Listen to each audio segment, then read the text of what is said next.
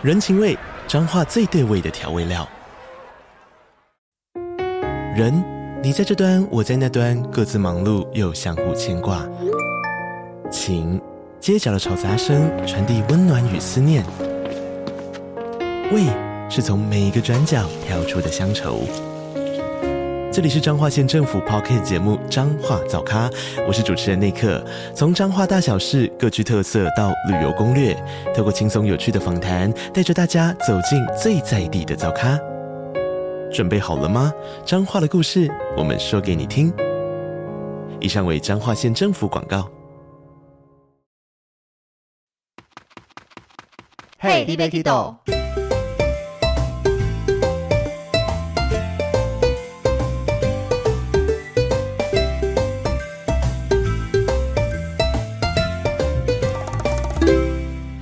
大家好，欢迎收听《Hey 尼贝 Kido》，我是维尼。在二零二二年的五月十八，有一个数位时代的报道，它的标题非常的吸引人，叫做“旅行不用请年假，Klook 推办公度假计划，可边旅游边工作”。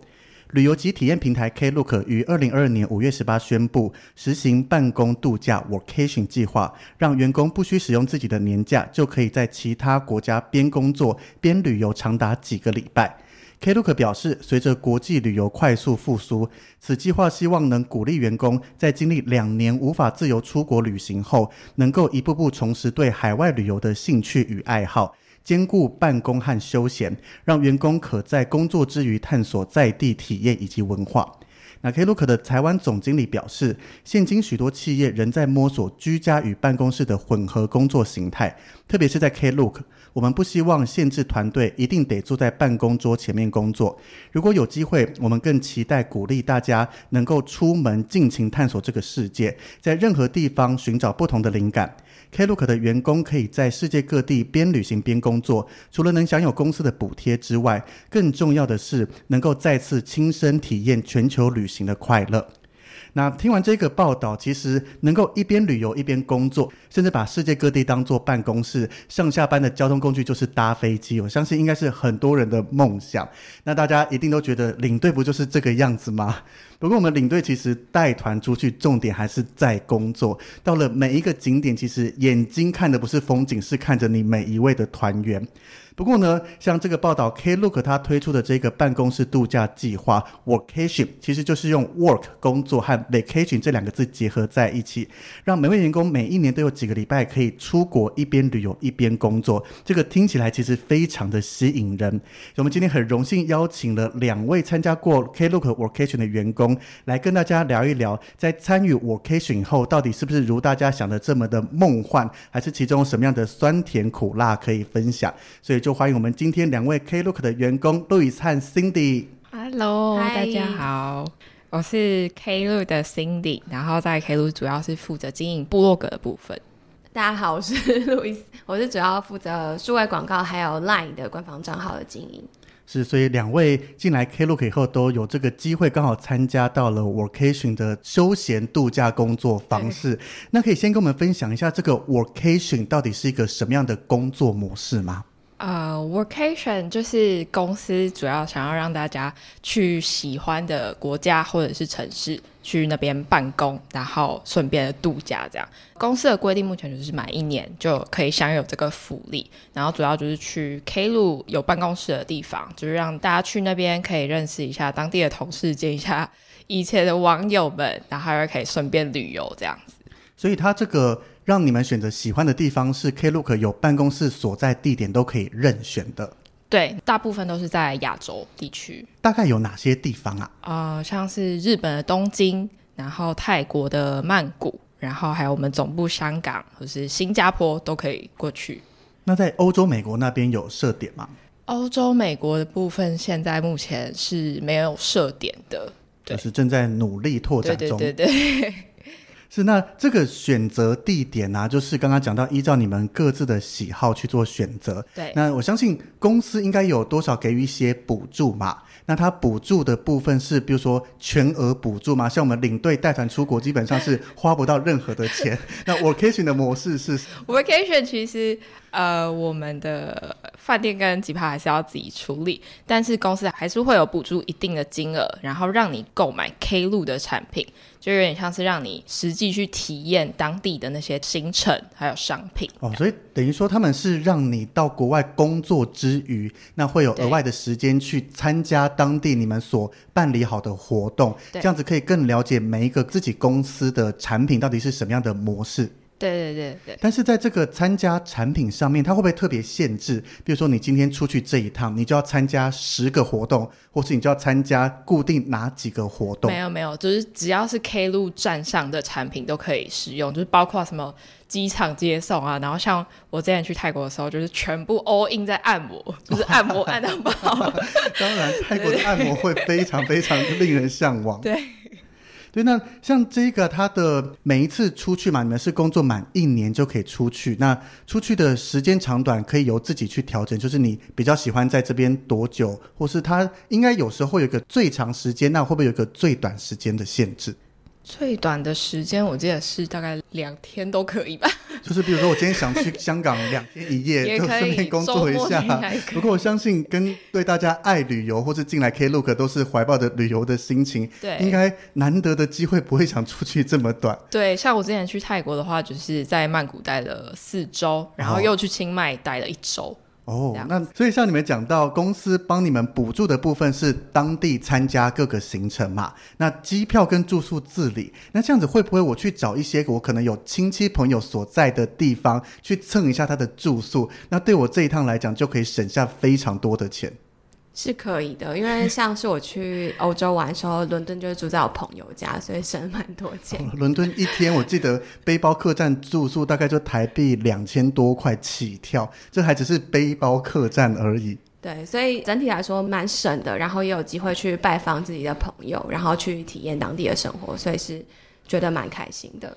那这个工作模式，因为像你们一位是在负责数位行销广告和官方账号，那一个是负责部落格，这些都是可以远距离工作的。就是我只要有一台电脑、有网络，那大家固定开会时间能上线，其他在固定的时间把事情做完就可以。那会不会在 Klook 有些工作它是无法远端的话，就没办法参与这个 Vocation 的计划？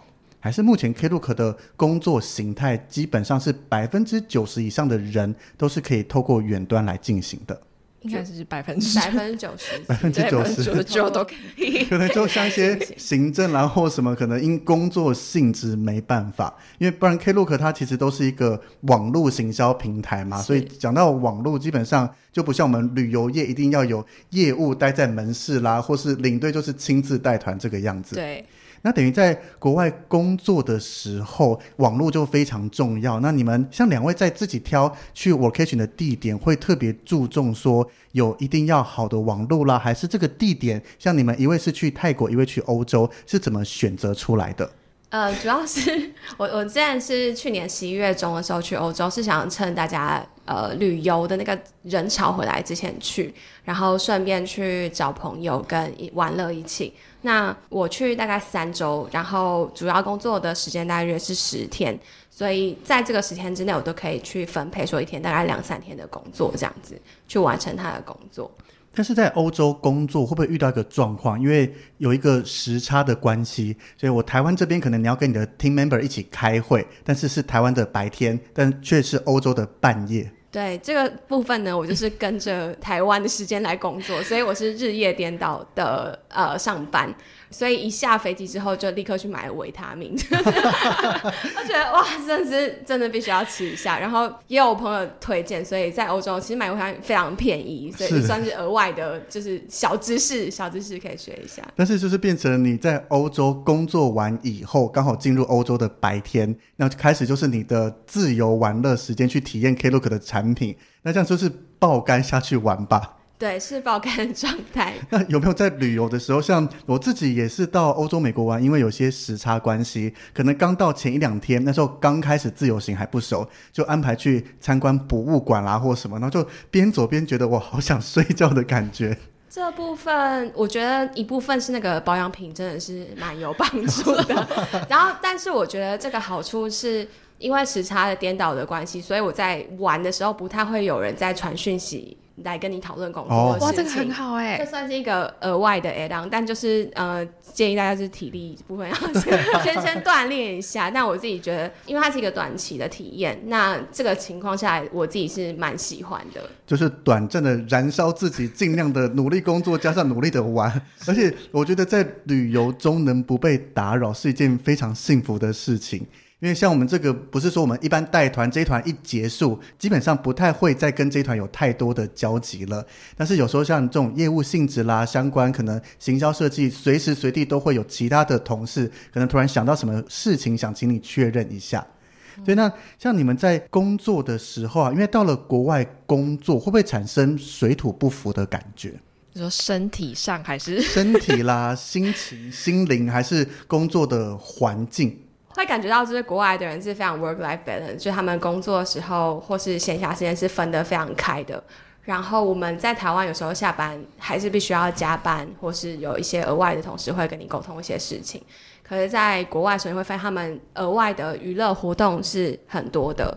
然后下班之后也有很多地方是可以去体验玩乐，或是一些展览、脱口秀等等。这是我之前在台湾没有那么深刻感受到的生活方式。所以，像欧洲那边，它真的是像我们印象中，就是今天六点下班，时间一到，可能六点十分以后，办公室几乎就没人了吗？还是真的有些事情做不完，他们还是必须要加班的？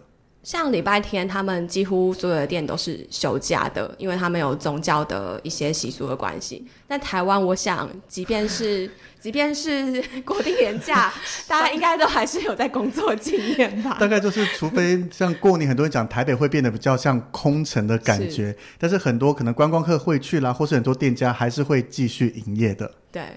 那像在国外，他们工作上，以路易斯在欧洲来讲的话，你们工作就是会跟当地人接触嘛？那之前是讲说透过网络像网友一样，那到了当地跟欧洲人他们碰面以后，他们的工作态度、想法跟工作的模式和我们台湾人的工作模式有什么样的不同吗？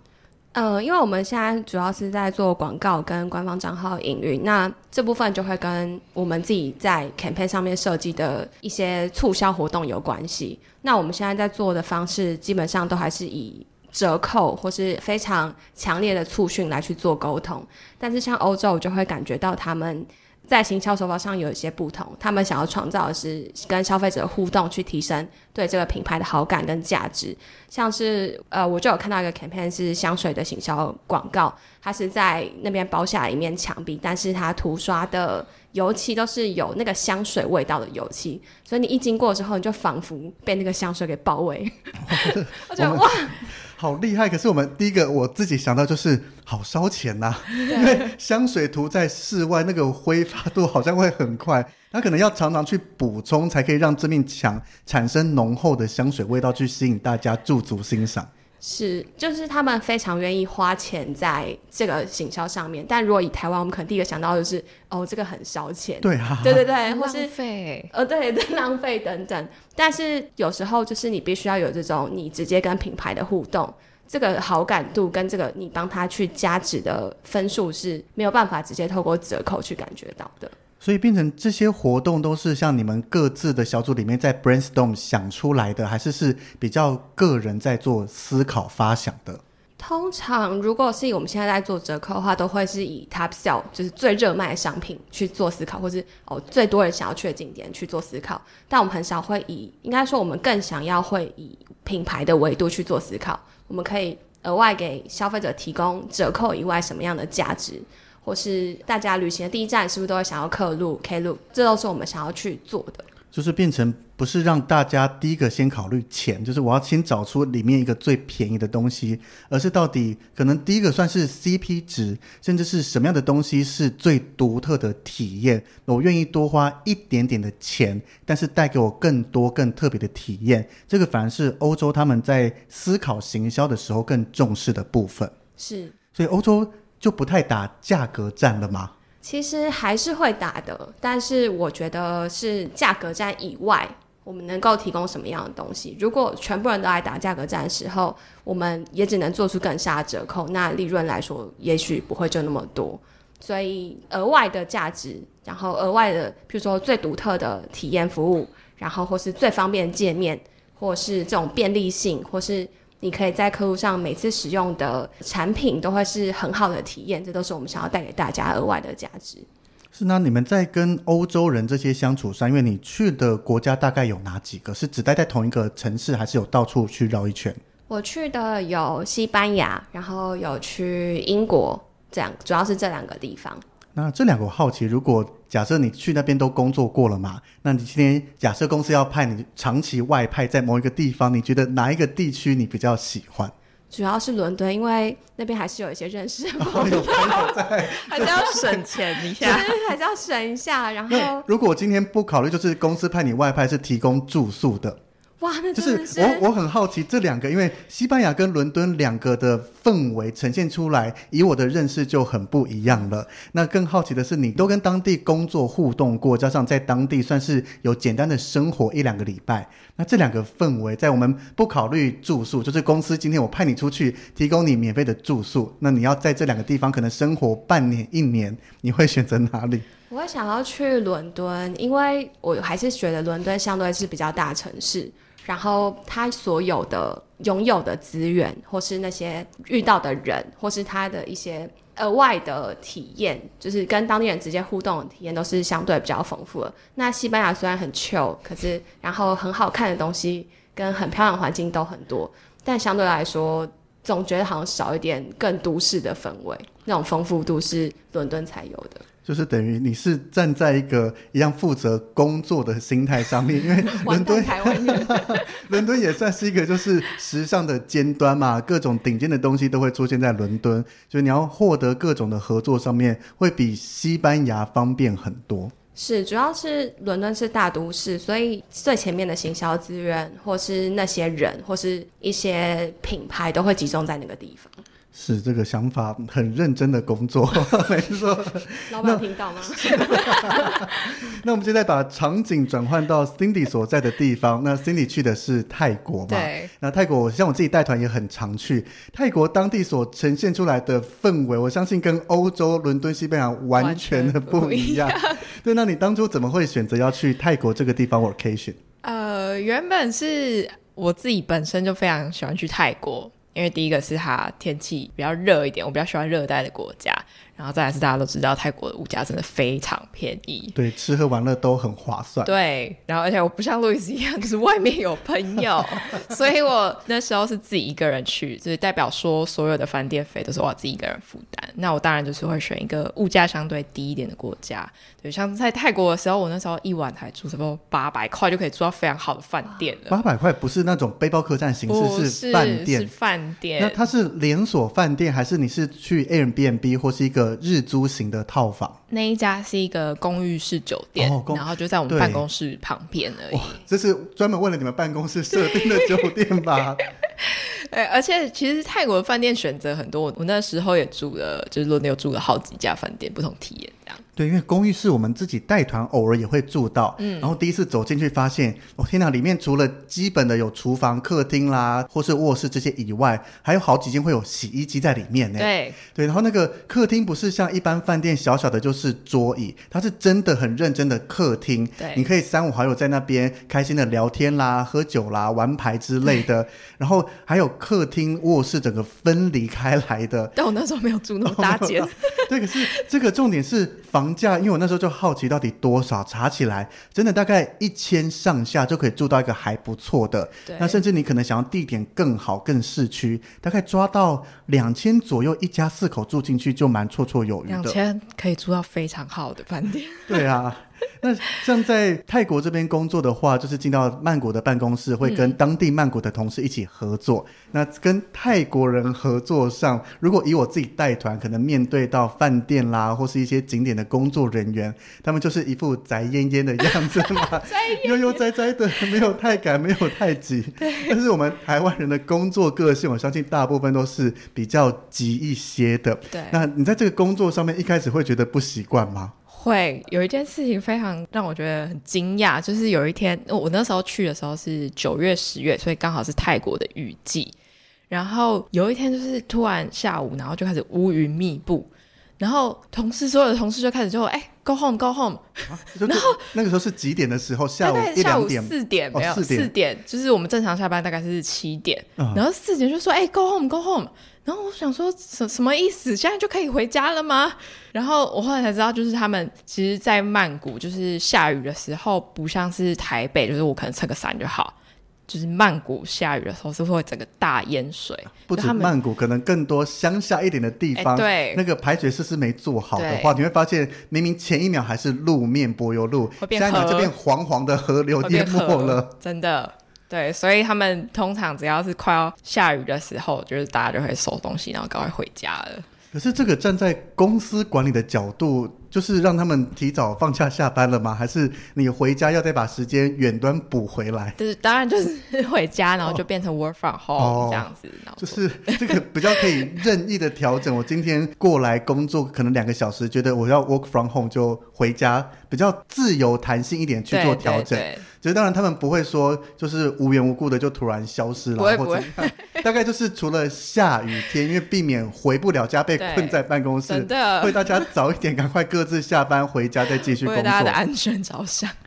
对，那像跟泰国他们，因为泰国人我自己在讲语言沟通上，他们口音其实蛮重的。那像你在这样跟他们讨论事情上面，会有什么样的问题吗？口音上面我倒觉得还好哎，就是当地的同事其实英文都还不错，哦，被筛选过的。对，没有没有，然后有些甚至是会讲中文的哦，嗯，就是我后来去泰国办公室才发现，就是他们办公室的组成。就是除了泰国人之外，也有一些中国人，然后甚至台湾人也有在当地的办公室。然后像是我们呃有一些欧洲部门的同事，他们其实是 base 在曼谷这边的，所以进到曼谷的办公室，其实是可以看到非常多元国家，来自不同国家的人都有。就等于反而像是一个联合国概念。如果没有特别讲，你只会觉得它是一个国际办公室，base 在哪个地方都是没有问题的。对。所以像你们这种各种 base 过去，它等于是希望，比如说我今天以欧洲的身份 base 在曼谷，就是要主打我欧洲市场，负责这一块嘛。那像你们在曼谷那边去 vacation 的时候，有感受到他们曼谷当地的一些同事提供给你们一些什么样的想法，让你们在工作上面会有不同的 idea 跑出来吗？想法的话，比较像是说。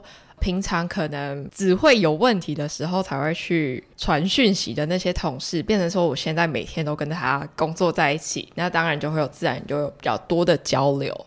然后上次他就会跟我闲聊一下，哎，台湾现在目前 focus 的地方在哪里啊？然后他们现在目前的工作流程是怎么样啊？然后尤其是去当地，我就会跟同样在做同个职位的人，就是我是负责台湾行销部落格，那他就是负责可能泰国的部落格，那我们就会交流一下彼此的工作流程是怎么样，哎，我们都是怎么样经营部落格，我觉得这也蛮有趣的一件事。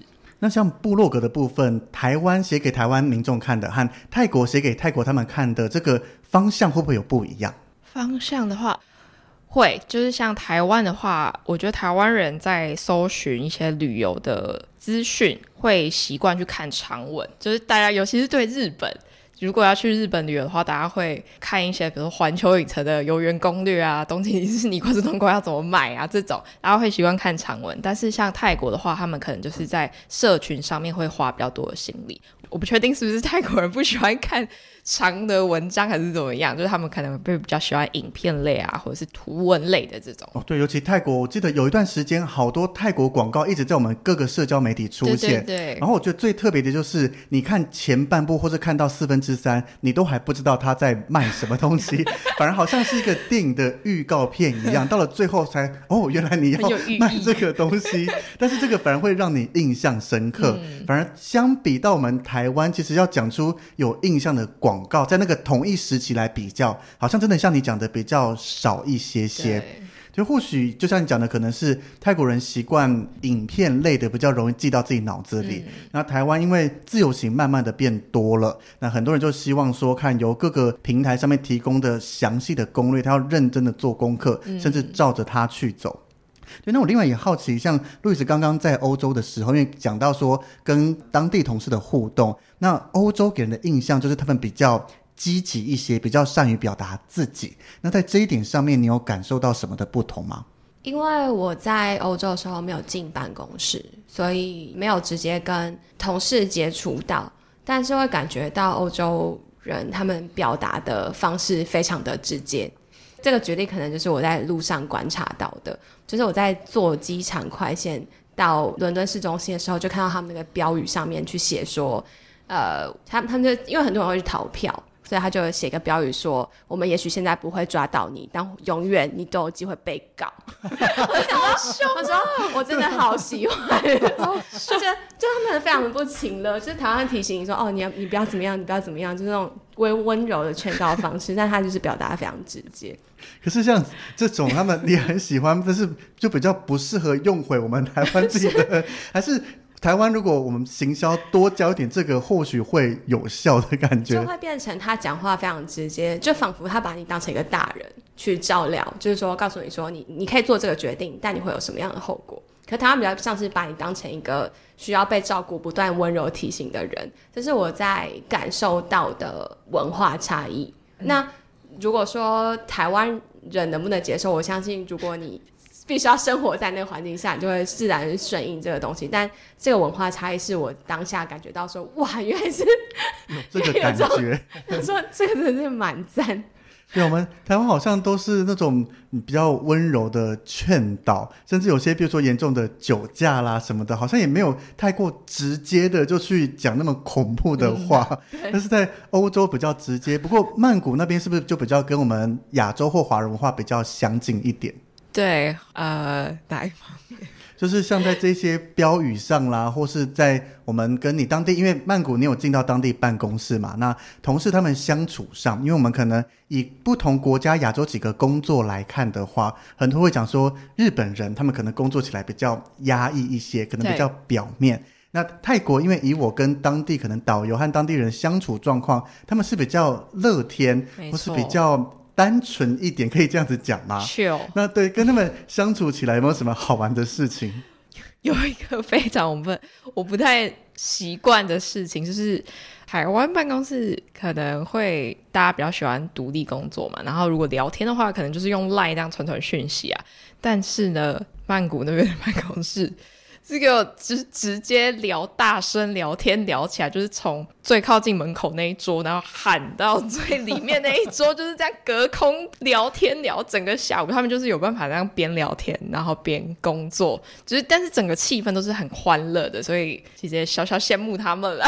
那这个对啊，这个聊天是泰国人跟泰国人吗？还是是当地各个国家的人都会这样子聊天？都有，都有，都有。就是可能有些去久了，被这个文化熟悉了，植入体内以后就开始大聊特聊。这样会不会发生？比如说，我们这几桌用泰文在聊，其他几桌用英文，那几桌用中文之类的，就是这个办公室好像菜市场一样。对对对，然后有些人就要帮忙翻译，哎，他刚刚说怎样怎样。好忙碌的感觉，很有趣。可是这个工作氛围，就是像你刚刚分享，我我相信他一定是很欢乐，嗯、就是好像随时都在开派对一样。但是大家又能在聊天之余把工作做好，其实我觉得这个功力要更厉害耶。嗯但是那你们像你们各自参加过这个公司所提供的 vacation 以后，你们有没有去想过公司提供 vacation 的这个模式，包含赞助你们去参加各个当地行程，它最主要的用意是什么？因为像刚刚讲到说，他其实并没有特别指定说，你到了泰国你就一定要去参加 A、B、C、D 这几个，或是从里面挑几个出来，完全就是让你们可以自由的去做选择。那我自己在想，如果一样在公司的角度，会不会有些行程，因为公司是希望大家都能去体验过以后，才会有一个亲自参与的感觉，会有反馈嘛？嗯。那会不会就是有几个大家没有特别的喜欢？当然，这个喜不喜欢哪个行程是很个人的，不是说这个行程。不好玩，但是会不会当有些行程都没有被选到后，公司就会暗示明示的说，那是不是该去体验一下这个地方？公司是没有特别强制说要去，一定要去参加哪个行程。但是我那时候去曼谷的时候，就有呃，因为可能有多余的预算，然后我就想说，哎，那来订一个我以前去曼谷绝对不会订的东西好了，就是机场接送。因为大家如果有去过泰国，应该知道，其实当地的计程车或者是曼谷的机捷其实非常便宜的。嗯、但是如果是订私人的机场接送，可能价格会稍微贵一点。而且你又是一个人过去，其实、嗯、就像我自己一个人去玩，那个一台车其实违和不划 算。你说两三个人，甚至你带着老人家、带着父母去订机场接送，一定是大家的首选。但是以我们这样年轻人过去，就它有机场快线那一些都非常方便，对还能更体验当地的感觉。对，如果如果没有公司给我这个预算的话，其实我根本不会买这个。然后后来呢，我是实际搭乘了这个机场接送之后，才发现哇。它真的是有这个价值，就是那个除了车子比较高级之外，然后呃，我觉得最棒的一点就是司机不会跟你打低赛。就是如果有搭过机场那边叫计程车的话，就是曼谷机场一般的建车司机，就是你上车，他一定会跟你疯狂推销，哎，你之后要去哪里玩？要不要买这个一日游行程？或者是哎，你要不要包我的车？什么什么什么的，就是呀。就是有点被强迫推销，我一下机，我抱着期待的心情来曼谷玩，然后我就开始被疯狂推销。但是如果订那种私人机场接送，他其实会就是司机的品质会比较高一点，那他自然而然也不会跟你聊天啊什么，就是很单纯的把你安全的送到饭店这样。所以这个等于也是你们当时在曼谷这边签订这个机场接送的时候，有去特别做一些要求，就变成不是说随随便便的人或是随随便车都可以来接我这个机场接送的活动。对，就是当初业务在谈的时候，应该都会有对供应商有一个特别的要求。那除了机场接送以外，像你刚刚一开始提到泰国曼谷有非常多 CP 值超高的按摩，像我自己去一开始觉得哟怎么这么便宜，那种四五百块到底按的好不好？嗯、而且四五百块不是那种半个小时哦，是一两个小时的按摩。对，因为光在台湾我自己很常按，我中立那边按脚一个小时就九百块了，但是在泰国九百块你可以按两个小时的全身，含小费以后还有找找的钱，你还可以去买吃个晚餐，可能都还够。那像你自己去当时体验泰国这些行程，有没有印象让你最深刻的，或是你当时在看觉得这个好像还好，结果去体验完是超乎你的想象？呃，有有一家我可以公布电影名吗？就是有一家就是 Once Upon a Thai，它是。泰国呃，曼谷新的，就是如果你平常没有在路上经过什么，你根本不会知道这家店，而且它是在一个非常小的巷子里面。然后我是那时候在看那个我们上面的按摩体验，然后就看到这一家，哎，好像是新开的，那来去看一下好了。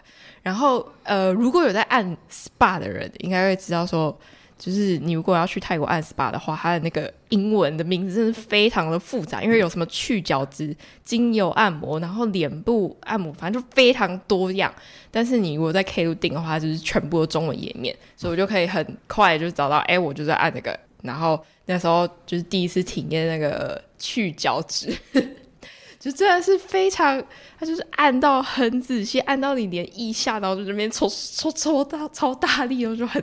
很爽那样，对，就像你讲的，我们在订的时候，从 Klook 它是全中文界面，那等于说是我今天英文是一丁点都没办法沟通的状况下，嗯、我还是可以就是在网络上看完中文订了以后，到当地我只要出示给他看我的这个订购证明或怎么样，基本上我是可以一句英文都不讲就完成这一项的体验吗？对，没错，就是给他看我们的 QR code 就可以直接进去按摩了。那如果有发生一些些状况，比如说必须要 argue 一下或怎么样，你们这边是也有提供服务或是协助的吗？如果是有状况的话，我们 Klook 目前也有线上客服，就是可以及时的帮你处理你遇到的问题，这样。哦，所以这个算非常方便。对，不过你公布这个店名会不会我们播出了以后，就 以后越来越难订到这一家店？因为像你讲的这个，我自己也没有去按过，所以它是以去角质或是精油 SPA 为主，还是泰式按摩那些也有的？都有，都有，都有。但主要打的是比较轻奢华一点的 SPA。哦，就是它整个环境上面会更高档一些。对，都是私人包厢，然后基本的就是你包厢里面就是有淋浴间啊，然后吹风机，吹风机还是戴森的。哦，哇，这个有差异。从小地方，像我自己进到各个饭店会看到，你用 Panasonic，你用戴森或什么，就会显示出一个哦，这个加分加分上去的感觉。那泰国除了大家熟知的按摩，或像你推荐这个特别的高档一点的轻奢华按摩以外，那行程景点上面呢，你有体验过什么觉得非推荐不可的？哇，我那时候没有买行程景点，全部留在按摩上面了。有买吃的，那个是同事，就是我们同事，他那个时候也是另外一个人去泰国 vacation，然后他就有订一个，哇，这个如果他没有订的话，我真的完全不知道我们站上有这个产品。它是米其林必比登推荐餐厅的快速通关哦，快速通关，我一直认知啦，就是在我跟你们合作做功课之前，我一直认为 Klook 就是负责各个景点行程，从可能单一景点到半日游、一日游，甚至两日游，就这个样子。是后面大概知道还有机场接送，但是现在连餐厅都有这个服务合作。对，觉得然后除了呃曼谷的这个米必 比登快速通关，我们在日本也有非常多的米其林餐厅可以订。那曼谷你有去体验过这个餐厅吗？还没，我下一次我下一次一定会去。列入你的口袋名单。因为听说那家餐厅平常就是要排两三个小时，然后我们有这个快速通关，就是直接进去。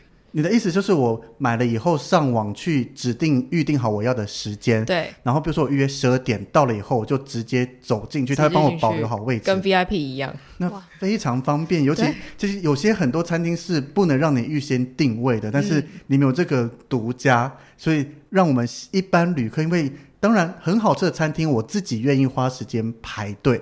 但是，一旦排队，可能动辄一两个小时、两三个小时，就会半天耗在那边。而且，尤其一个人，像我自己都是一个人去玩，其实一个人排队很累耶。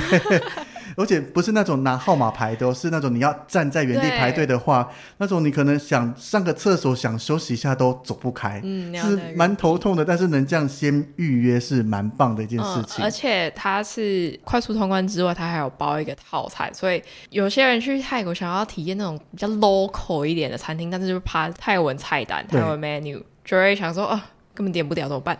但是，是泰文都像蚯蚓，而且其实当然大部分的观光区他们的英文都还算能沟通，嗯，但是也会考虑我们自己去玩的人不一定每个人都像领队导游一样那么会讲英文。对啊，所以我等于我就可以看好中文，定好所有东西以后，就好好的去享受，不用烦恼语言这一块的问题。嗯，没错。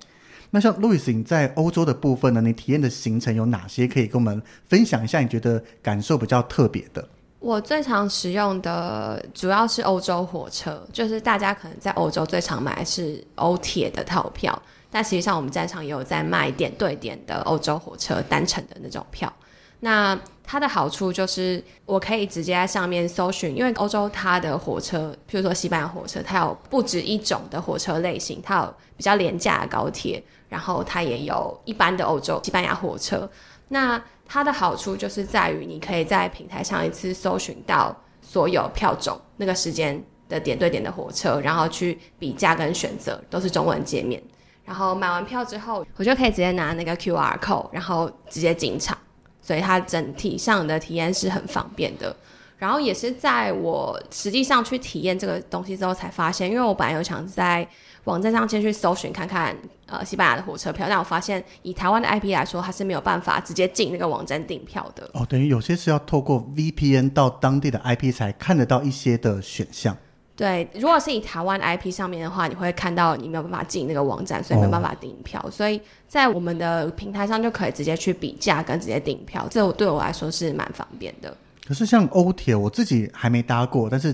据很多人的分享都说非常的复杂，可能要去算一天票、两天票，或是套票的模式，我可能几天内可以任意搭乘。那跟你买的这一些点对点单程，会不会那种有些人觉得好像我单买单买单买，倒不如买一个全包式的？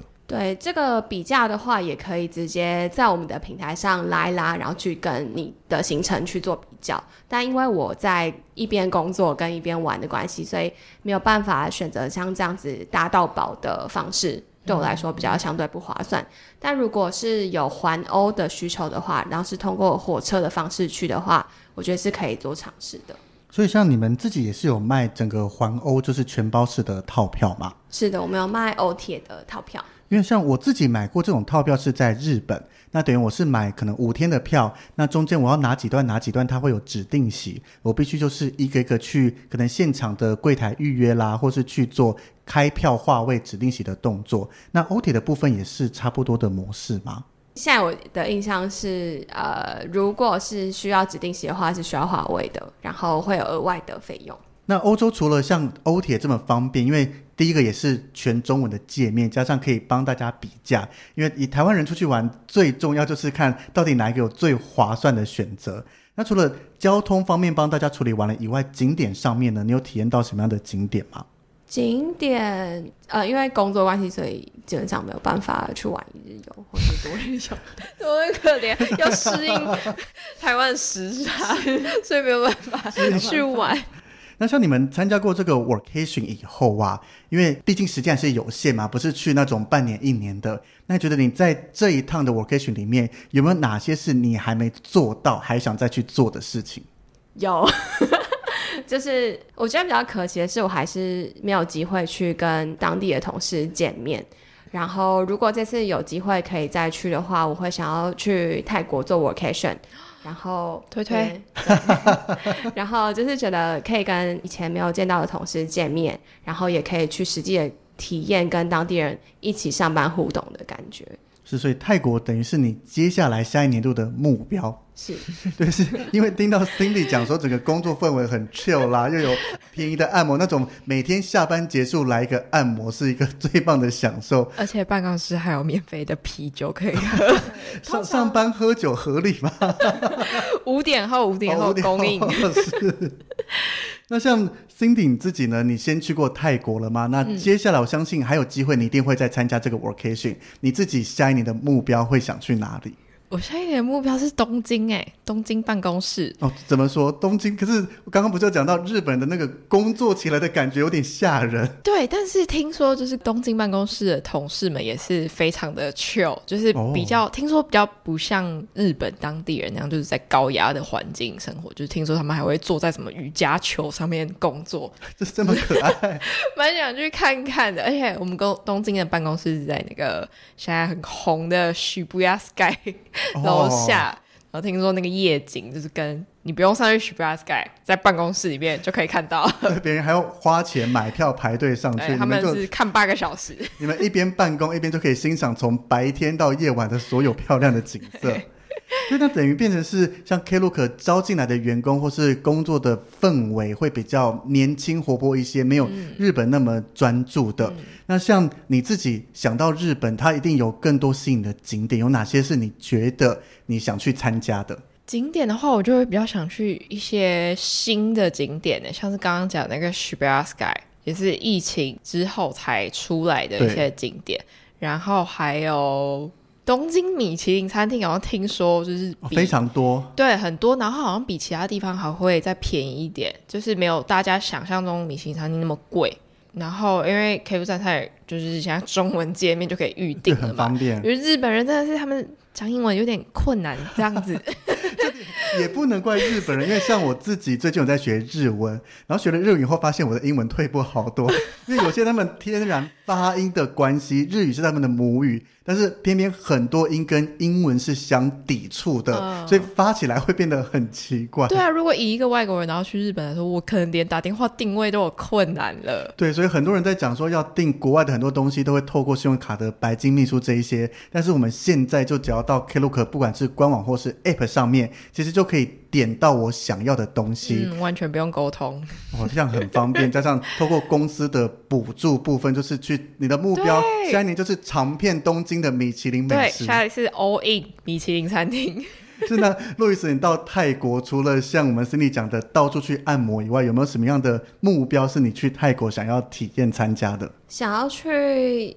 我还没有去玩过当地的一些很 local 的行程，因为有时候真的是有一些行程是我意想不到有在卖的。像是什么？像东京有一个忍者体验活动，忍者体验是忍者体验活动，体验一日忍者的感觉，你会穿上忍者的服饰，Oh my god！在浅草走来走去，好特别哦，我觉得很赞，这是我意想不到的服务。虽虽然我们要去东京 vacation，但是我们公司有一些非常深度体验的活动，是我也是做了这个开始看了之后才发现的。是，就像我自己那时候跟你们先接触了以后，刚好我自己带团去新加坡，有一整天的 free day。那我们一般我可能找行程就是 Google 啦这一些，那就开始点进去说，哎，Klook 有哪些？就发现好多哦，那个页面十几页点不完，那就发现怎么会有这个，怎么会有那个，好特别的感觉。对，有时候我也是，我也没有事前做功课，因为我旅游是不太会事前做功课，但我就会打开 app 看一下有什么可以去的地方，马上订这个样子，比较方便。但是不会发生有时候客满或是需要早订才会有位置吗？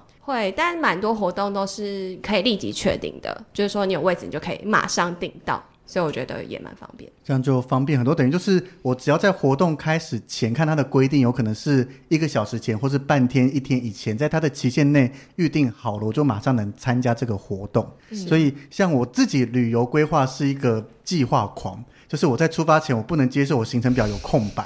那有些人的旅游方式是比较 chill 一点，我到当地了，今天晚上再看看明天有什么想做的。那这两种旅游模式，就透过像 Klook 这种，其实都可以很方便达到嘛。是对。那最后，最后我觉得从这次了解了你们以后，除了景点啦，或是米其林餐厅刚刚分享到的以外，连饭店你们也都已经进来在做饭店的贩售分享了。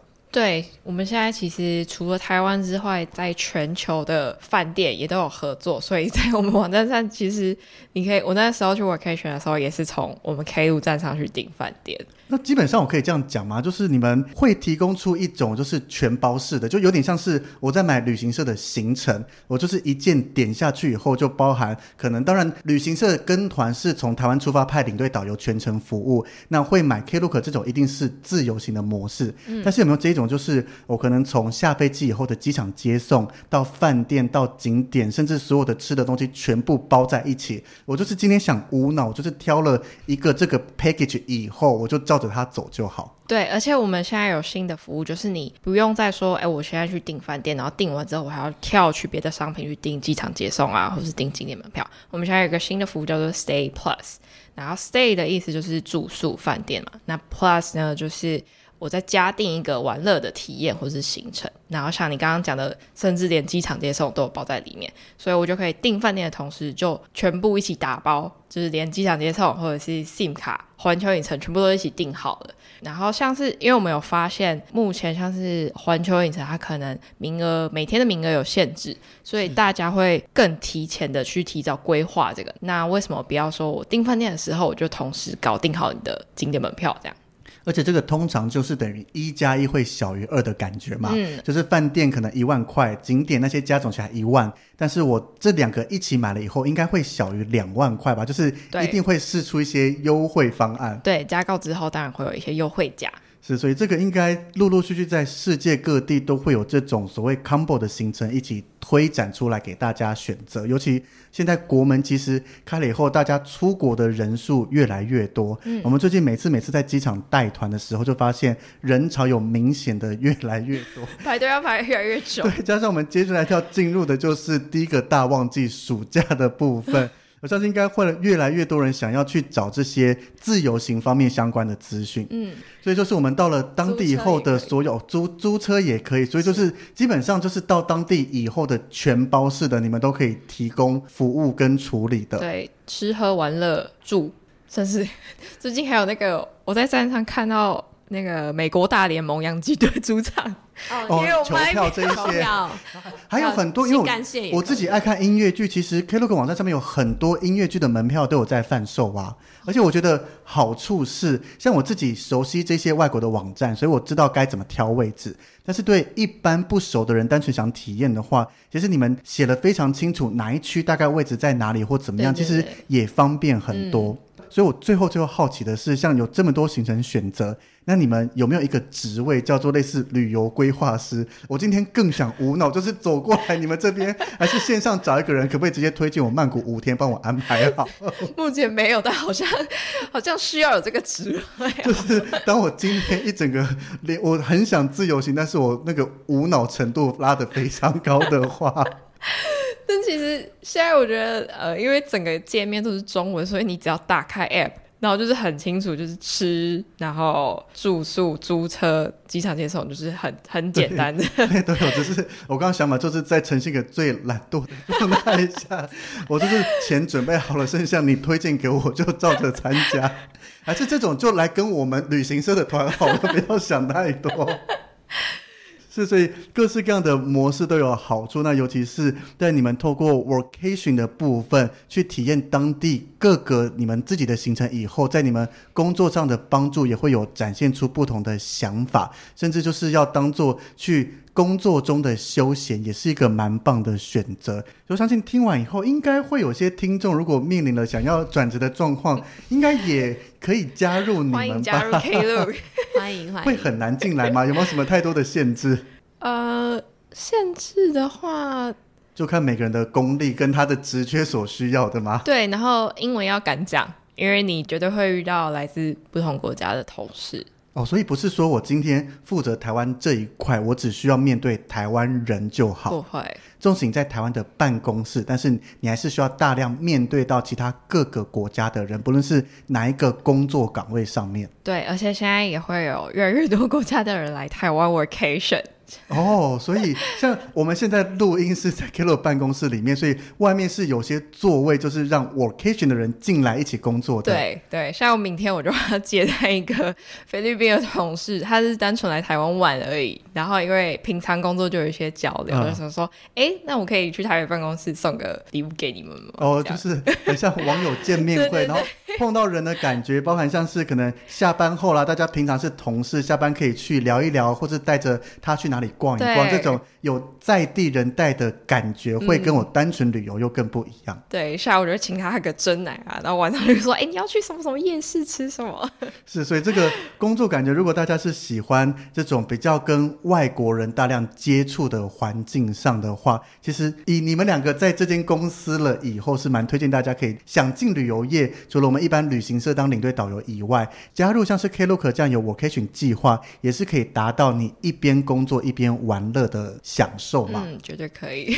是，所以我们这一集非常感谢 Louis 跟 Cindy 跟大家聊一聊 Klook 所推出的这个 Workation 工作计划，让大家在选择行业上面，如果你今天的目标是想要说我要一边玩一边工作，但是你会觉得我们领队导游不是你喜欢的工作模式的话，也可以考虑一下 Klook Workation 的这个方式。对，那所以如果有兴趣想进来，就自行上去伊林斯那边看一看。我们这边不做任何求职还是什么的分享。搜寻 Klook Career 是没错，就会有相关的。那如果大家对 Klook 的 Vocation，或是已经有人听完以后马上决定我想来试试看，有一些想问的问题的话，欢迎大家可以在我们的 Facebook 或 IG 的粉丝团私讯给维尼。那维尼会把这个问题转发给 Louis 和 Cindy 他们来协助大家回答，甚至也可以直接去找你们 Klook 的官方粉丝团。那些，对，我相信也都会有专职的小编替大家做各种的疑难杂症回答。对，FB 跟 IG 都有，是没错。所以今天非常感谢 Louis 跟 Cindy 跟大家聊一聊这个 Podcast 初体验还 OK 吧？很好玩。我觉得哇，真是有点脑力激荡的感觉。我觉得 我看你们两个聊得很自然，而且我们这个一录，我们这个一次录下来都很顺畅，哎，基本上没什么好剪的，就是除了一些可能大范围剪掉，就可以让它上架了。真的真的不要对自己那么没信心，而且不知不觉一个小时就过了。是的，对啊，代表大家都很会聊天，真的非常感谢大家陪着我们分享了这个难得的工作体验。如果大家想知道更多，甚至想敲碗知道说 Klook 还有哪些独家特殊的行程的话，留言跟我们讲，我再来 Klook 找他们看有哪些人可以跟我们一起分享，在一起合作聊一聊的。OK，所以感谢大家参加，我们下礼拜见喽，拜拜，拜拜。